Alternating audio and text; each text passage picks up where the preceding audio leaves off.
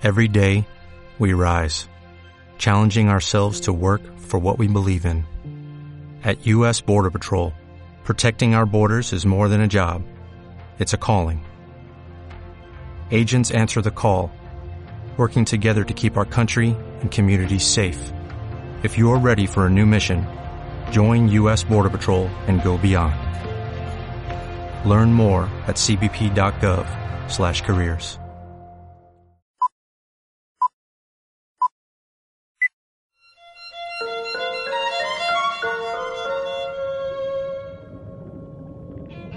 No has sido un buen hijo, hijo mío.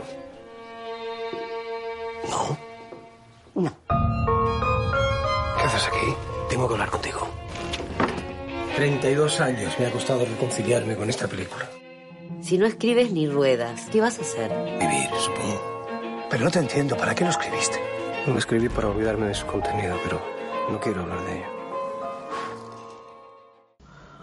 Hola amigos, sean bienvenidos de nueva cuenta a un podcast más de Encuadre.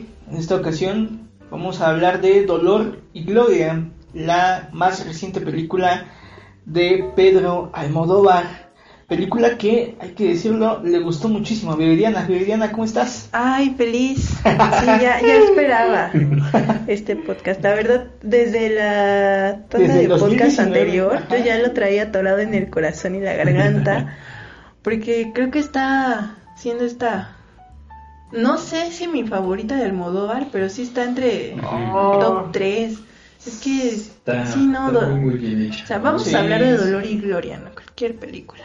Dolor y Gloria. Ah, Así bien. que, pues, escuchas, amárrense bien este, a sus asientos del metro, pónganse bien los audífonos, súbanle, pongan el modo avión para que nada los distraiga. Bueno, porque tal vez Y, y sean comprensivos también conmigo porque creo que voy a hablarlo desde el amor esta vez ahora sí no Bueno, no sé a ver qué sale ¿De qué trata eh, Dolor y Gloria? Bueno, pues es... Bueno, ya escuchamos a Israel, ¿no? Aquí Ya... estoy, amigos. No hace falta presentación, él ya los saludó, ya les dio recomendaciones si van en el metro o en el transporte público, entonces ya, eh, además es de la casa, él no necesita eh, presentaciones, el este periodista más eh, reconocido en algún periódico ahí de nivel nacional, pero bueno, ya, no vamos a decir más. La voz que dice los comentarios fuera de lugar. Pues ya, ya lo saben, aquí estoy. Esos encabezados, esos encabezados del metro no salen de cualquier persona, ¿no? Este, bueno, ¿de qué trata Dolor y Gloria? Bueno, pues es básicamente, eh, bueno, observamos la historia de un director que pues está en búsqueda de reencontrarse con uno de los actores protagonistas de un filme, de su primer filme, que lo posicionó en, digamos, en lo más alto de la cinematografía, se entiende, española, ¿no? Y a la par que vemos este reencuentro, amistad, relación, vemos flashbacks de una infancia que podría parecer por momentos tortuosa, por, momen- por momentos muy bondadosa, con em, una relación entre hijo, madre, hijo, em, un conocido por ahí, ¿no? Este, eh, digamos, la- el primer despertar sexual de esta Claro. persona, ¿no? Con el Mike ahí desarreglado la cara. Con el Mike, ¿no? el Mike Sí. Entonces, esto que dices, Fernando, eh, es muy importante decirlo, ¿no? Eh, la condición de este director, que, que creo que es un contraste interesante entre que es considerado una gran figura, ¿no? Todos lo quieren que dé un- que dé una charla, están reestrenando su film, su film que consideran que es de culto, ¿no? Que el primero que, que lo lanzó como a la gloria, pero él, eh, por su parte, en su condición personal está muy venido a menos, ¿no? Tiene, es una figura muy enfermiza, padece de muchas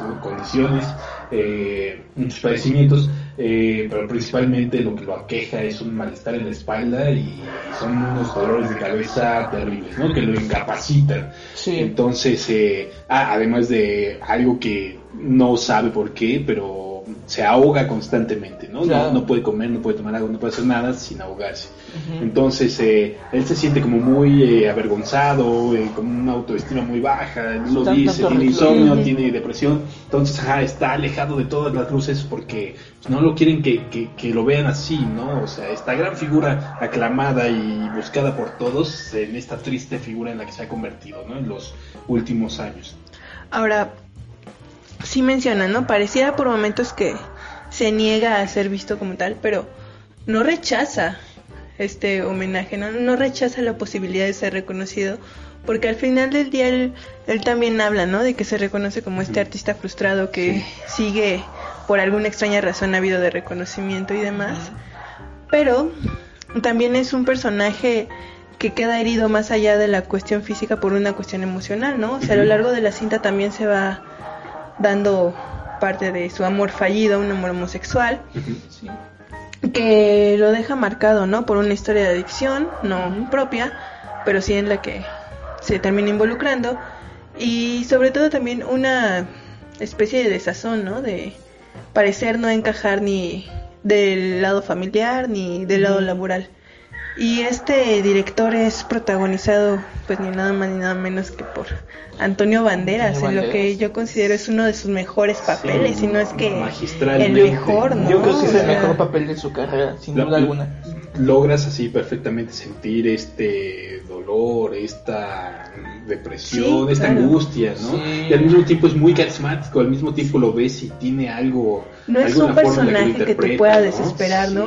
Y, y también esto, porque si mencionabas ya que era un- estaba dibujado como un personaje enfermizo y demás, no, no es de estos que recurren a la autocompasión, o sea, sí, Sí. habla de la tristeza, sí habla de todo lo que ha vivido, pero lo desahoga para él, lo trabaja solo desde él y para Sí. sanar, ¿no? Nada más. Y, y lo que pasa, como, como ya dijimos, lo buscan para reestrenar este primer film.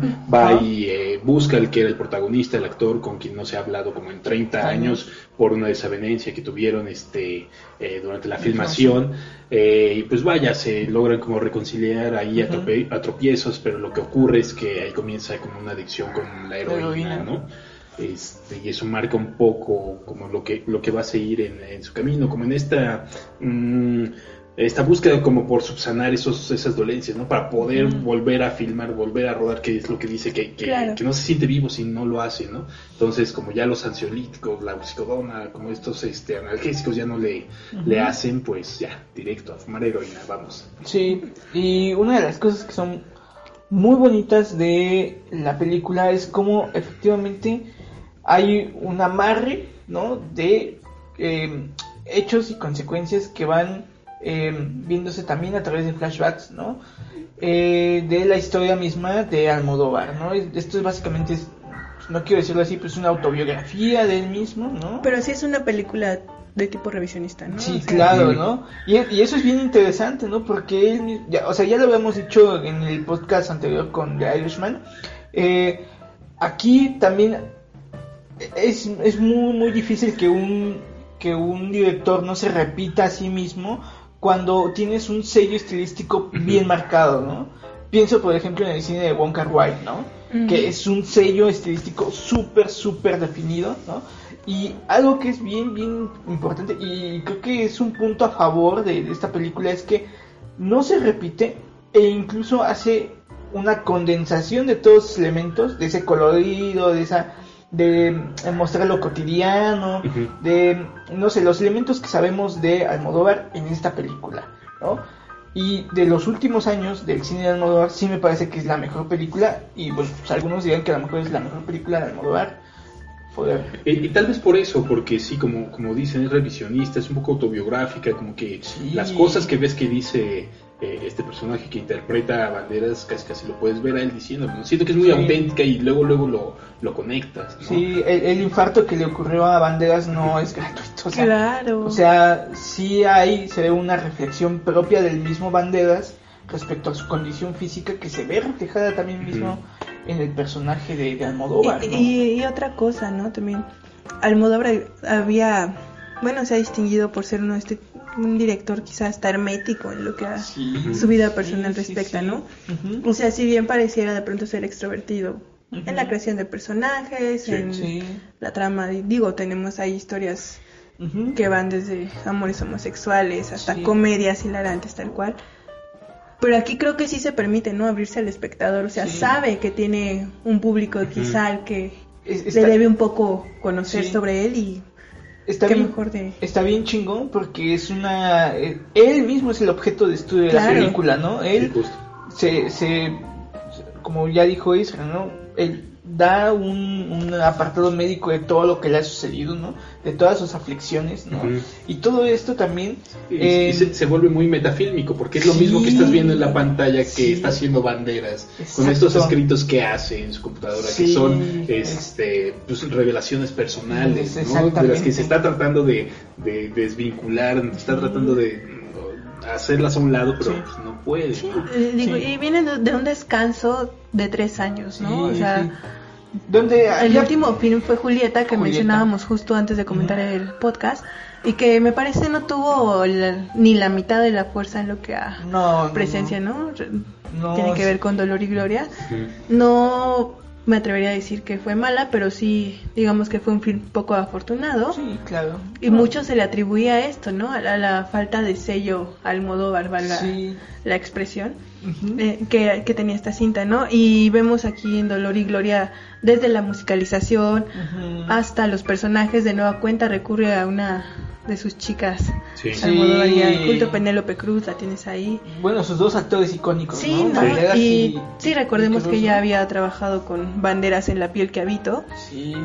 y de pronto volver a recurrir a uno de los actores que había tomado en juventud y en una de las cintas primeras, por así llamarlo, para, recu- para elaborar esta me parece que es también un mensaje, ¿no? O sea, no, no, no creo que Sí. ni la elección de personajes ni de locaciones y No por supuesto casual, la, musicalización, sí. sí. no creo que nada Sí. sea porque sí. Sí, es una película que funciona en flashbacks, ¿no? Para revelarnos algo de su pasado y funciona en cuestión de metarrelato, como ya mencionado. Y no es difícil de entender, ¿no? No, para nada. hablando, Eso o es lo bien bonito, ¿no? Cómo está armado, ¿no? Y tú vas entendiendo las piezas de rompecabezas sin ninguna dificultad, ¿no? Exacto, sí, justo este, en este su andar, su exploración, su experimentación con las drogas, como que comí y vaya, y pues por la misma condición que lo queja, comienzan estos recuerdos, estas evocaciones de su infancia, de su madre, eh, de, de- todo esto que le, que le ocurrió y llega un momento clave, ¿no? Decisivo para él en el que tiene que, en el que decide si cómo va a cambiar el rumbo de su vida, ¿no? Que es cuando se encuentra con este eh, amor fallido, ¿no? Este, este hombre que por pura casualidad así de la vida llega y escucha esta obra que monta el actor de, de su primera película, que es anónima, ¿no? O sea, él no, no quiso que se supiera que estaban hablando de él, pero pues vaya, reconoce los pasajes, ¿no? Reconoce las expresiones, sabe que están hablando de él y se da cuenta de, pues vaya, lo que no sabía, ¿no? Cómo se había sentido eh, Antonio Banderas, Salvador, Almodóvar, con esa separación, va, lo busca y entonces como que le da un golpe muy fuerte, ¿no? Ver lo que, que esta persona que a, él- a quien intentó salvar de las adicciones, pues vaya, tiene una vida como bastante bien resuelta, ¿no? O sea, Sí. logró limpiarse, logró tener una profesión, una familia, hijos grandes, eh, mientras él está solo, olvidado en Ujú. su casa, sumiéndose en esta adicción, eso, eso realmente lo trastoca, ¿no? Hay Sí. un momento muy bello de la cinta en donde creo yo que justo es como la parte más en la que el espectador puede ver con mayor claridad Almodóvar, que es en la que el personaje de Salvador describe sus dolores en función, o sea, sus dolores físicos en función de los dolores emocionales, Sí. ¿no? Da esta especie de laminilla del cuerpo y dice, mira, es que la cabeza me duele Justo. porque recuerdo tal, el corazón porque me hicieron esto, el estómago porque me pasó esto. Entonces, Me parece muy bueno. creo yo que esto es súper entrañable, ¿no? Aunque de pronto suene una, a una palabra del lugar común, creo que esto sí hace que el espectador entienda el vínculo que Sí, porque... eh, propone ajá. Almodóvar. Eh, efectivamente, ¿no? Es, es, eh, se habla en dos sentidos, ¿no? De dolor y gloria, ¿no? Bueno, efectivamente, principalmente de esta parte del dolor, ¿no? El concepto de dolor. Dolor sí físico, pero dolor emocional, ¿no? Sí, y dolor dolor, del alma. ajá, del alma, ¿no? Y, y la película lo, lo encumbra o lo enlaza de manera eh, más, más clara, ¿no? En este, como dijimos, es este amor perdido, amor desilusionado, ¿no? y en otro amor que es el amor a su madre, ¿no? Que lo Sí, vemos a través de flashbacks, ¿no?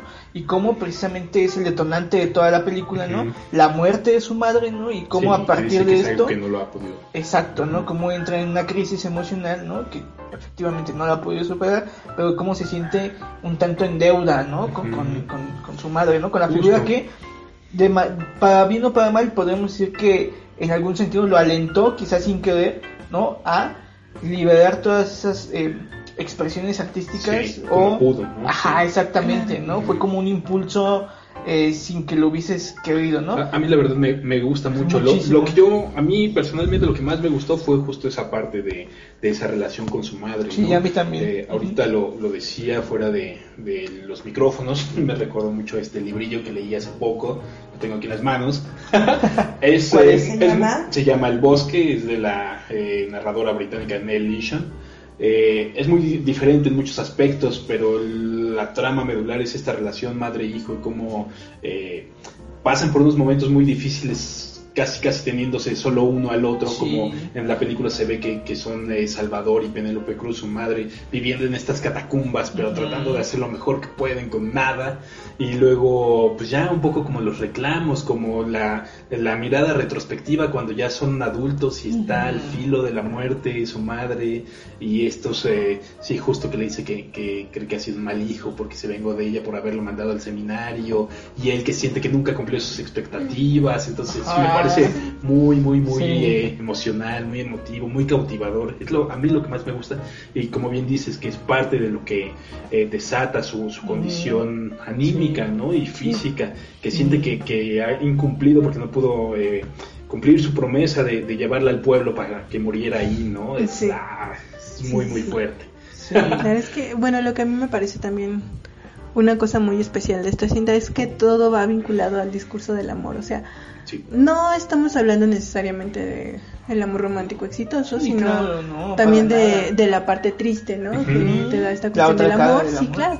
Y que lo trabaja muy bien, ¿no? O, o sea, permite que este tipo de experiencias liberen su lado creativo, ya mencionaba Isra, como tal vez a modo de exorcizar estos dolores, pero que sea una película que está vista desde el señor, o sea, desde el director, ya Sí. como adulto, como Sí. ya pegándole a la tercera edad, y desde la visión del director como niño, también creo yo Sí. que hace que el espectador sienta esta empatía, ¿no? Por el personaje, ¿no? Y también te está hablando, o bueno, presenta a la mamá desde la perspectiva del adulto joven y ya desde la señora que está como a dos de morir. Entonces, no hay juicio en torno a ningún personaje. Para nada. Creo yo que no establece ni buenos ni malos, o sea, Ujú. permite entender que Sí. obedecen al contexto, Que la ¿no? vida es así, ajá, Sí, y, y arriba, otro que obedecen al Sí, contexto, o sea, la señora, digamos que no iba a tomarlo como de la, o sea, de la mejor manera que de pronto el niño inteligente se dedicara más bien a otras cuestiones y que tal vez no formara una familia, pues vaya, pero aún así permanecen. O sea, el estar en compañía del otro creo yo que es lo que. Y habla sin tapujos, ¿no? Sí, Tanto claro. De desde- ambas partes. Sí, de ambas, De ambas partes, partes. y desde sus preferencias y sus vicios, ¿no? La heroína, este, su preferencia Sí. sexual, ¿no? O sea, sí hay que tener un cierto grado de madurez, tanto como persona, como, bueno, ya en este, en su caso como director, para tener un- un- una revisión de este tipo, ¿no? De, de tú mismo y exponerte, ¿no?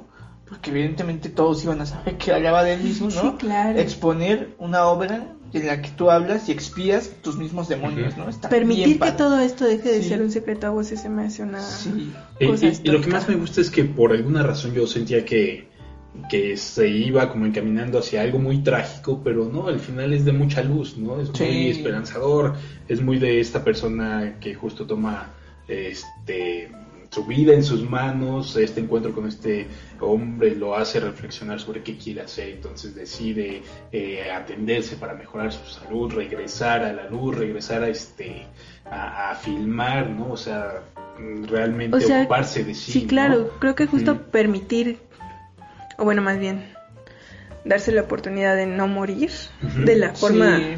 Sí. en la que estaba ocurriendo, que parecía más bien una especie de castigo. Eh, es lo que hace de Dolor y Gloria, una cinta de esas que no te dejan como el mal sabor de boca, ¿no? sí. Sino que Sí, la sí, vuelve una cinta para el director. O sea, creo que la hace como una especie de autorreconocimiento, ¿sabes? No. Sí, sí, sí, sí. Digo, ya tantas películas no todas bien recibidas y de pronto tienes la oportunidad de trabajar Claro, con y- tus actores favoritos ya desde una perspectiva. Y, y entonces se vuelve muy lamentable esto que, que hemos visto ahorita, que vaya, eh, ya lo dijimos, ¿no? Los Oscars no significan nada, pero solo dos nominaciones, pues... Sí, yo, caray, yo pensaba, eh, la verdad es que ¿no? yo sí esperaba, ¿qué digo? Tien- tiene competencia seria, ¿no? Y, y aún así hay películas buenas que quedaron fuera del Oscar, ya mencionábamos por ahí El Faro. Pero, no sé, a mí me pone un poco triste que solo esté nominada a Mejor Película Extranjera y Sí, no, caray. que no esté ahí como guion ni Yo- yo banda sonora ni cosas así. Fotografía. Fotografía ¿no? También es preciosa. sí. Pero sí hay que, bueno, digo, Antonio Banderas está nominado a Mejor Actor. Pues No hay como, Ajá. no figura, creo yo, dicho con toda frialdad y con tristeza también, no figura como para obtener premio, pero pues bueno, aparece, Sí. logra entrar. en Es la que terna. yo, yo me quedo con este balance, ¿no? Más allá de los Oscar, me parece que el 2019 fue, fue quizá... Fue un buen año. Fue, fue un año, aunque no fue muchas películas con una buena calidad, las pocas que hubo sí tienen una calidad mm, Sí, sí, muy brava, ¿no? Lighthouse, ¿no? The Irishman, eh, Dolor y Gloria, High Life, ¿no? Las que hemos revisado aquí, ah, sí me quedo de, bueno, ¿no? Ya con eso me hice un fin de semana muy chingón, ¿no? Sí. O sea, no, sí, la verdad es que sí, desgraciadamente la, la tiene difícil este, este Banderas, ¿no? Sí, pues qué caray, ya veremos Pues ahí ya. si llevará el equivalente del Ariel en España. Este, Pero bueno, un poco más allá de los premios, ¿no? Creo que sí hay que tener presente que... sí, sí, sí. Digo, Almodóvar tiene público cauto, entonces... han, han dejado algo como muy memorable, ¿no? O sea, una, una así, un obligado, ¿no? En el Sí. cine de, de Almodóvar, Sí. tal cual. Del habla hispana, tal cual. Yo, del yo me atrevería a decir. sí, de la filmografía de Antonio Sí, Banderas. Sí, Curioso, ¿no? La relación que retrata entre el director y la madre no resulta ser lejana para la mayoría de los latinos, ¿no? En- Sí, se no, entiende, se entiende con mayor cercanía este tipo de vínculo y Claro. creo que de ahí un poco que haya tenido tanto Ujú, clic tanto eco, y ¿no? éxito Sí. de este lado. sí, estoy seguro que a más de uno le llega en muchos, muchos sentidos, ¿no? Sí, Perfecto. Entonces, bueno, pues... ojalá eh, la vean, si no la han visto. Sí, véanla, ya está disponible este, online. Este, Sí. no sé si en su página ilegal favorita. en su página ilegal favorita. A modo de conclusión, descárguenla. No, pero- mucho dinero, no va a sufrir porque la vean por ahí. estaría, Sí, a favor de que esto Sí. ocurriera, estaría a favor de que eso Yo, ocurriera. yo creo que sí, con una película así, pues ya, ¿qué más Sí, quieren? ya. no? Sí, ya, ya. Bueno, está bien. Bueno, sin nada más que decir, eh, los invitamos que comenten si les gustó este podcast, si les gustó Dolor y Gloria, que, cuáles son sus puntos de vista. Eh, esto lo pueden hacer a través de Twitter en arroba contraplano-mx y pues, ya saben que este podcast lo pueden escuchar y se pueden suscribir al canal de Contraplano en YouTube, en iTunes, en Spotify, en iBooks y en iHeartRadio. Allí estamos en cinco plataformas distintas.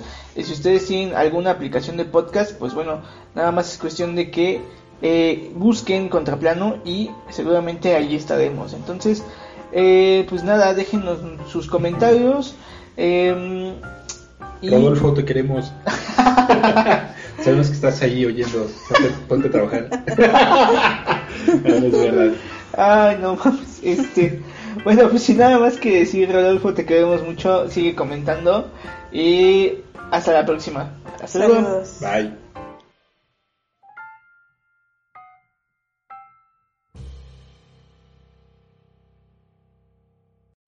O'Reilly Auto Parts puede ayudarte a encontrar un taller mecánico cerca de ti. Para más información, llama a tu tienda O'Reilly Auto Parts o visita oreillyauto.com. O'Reilly Auto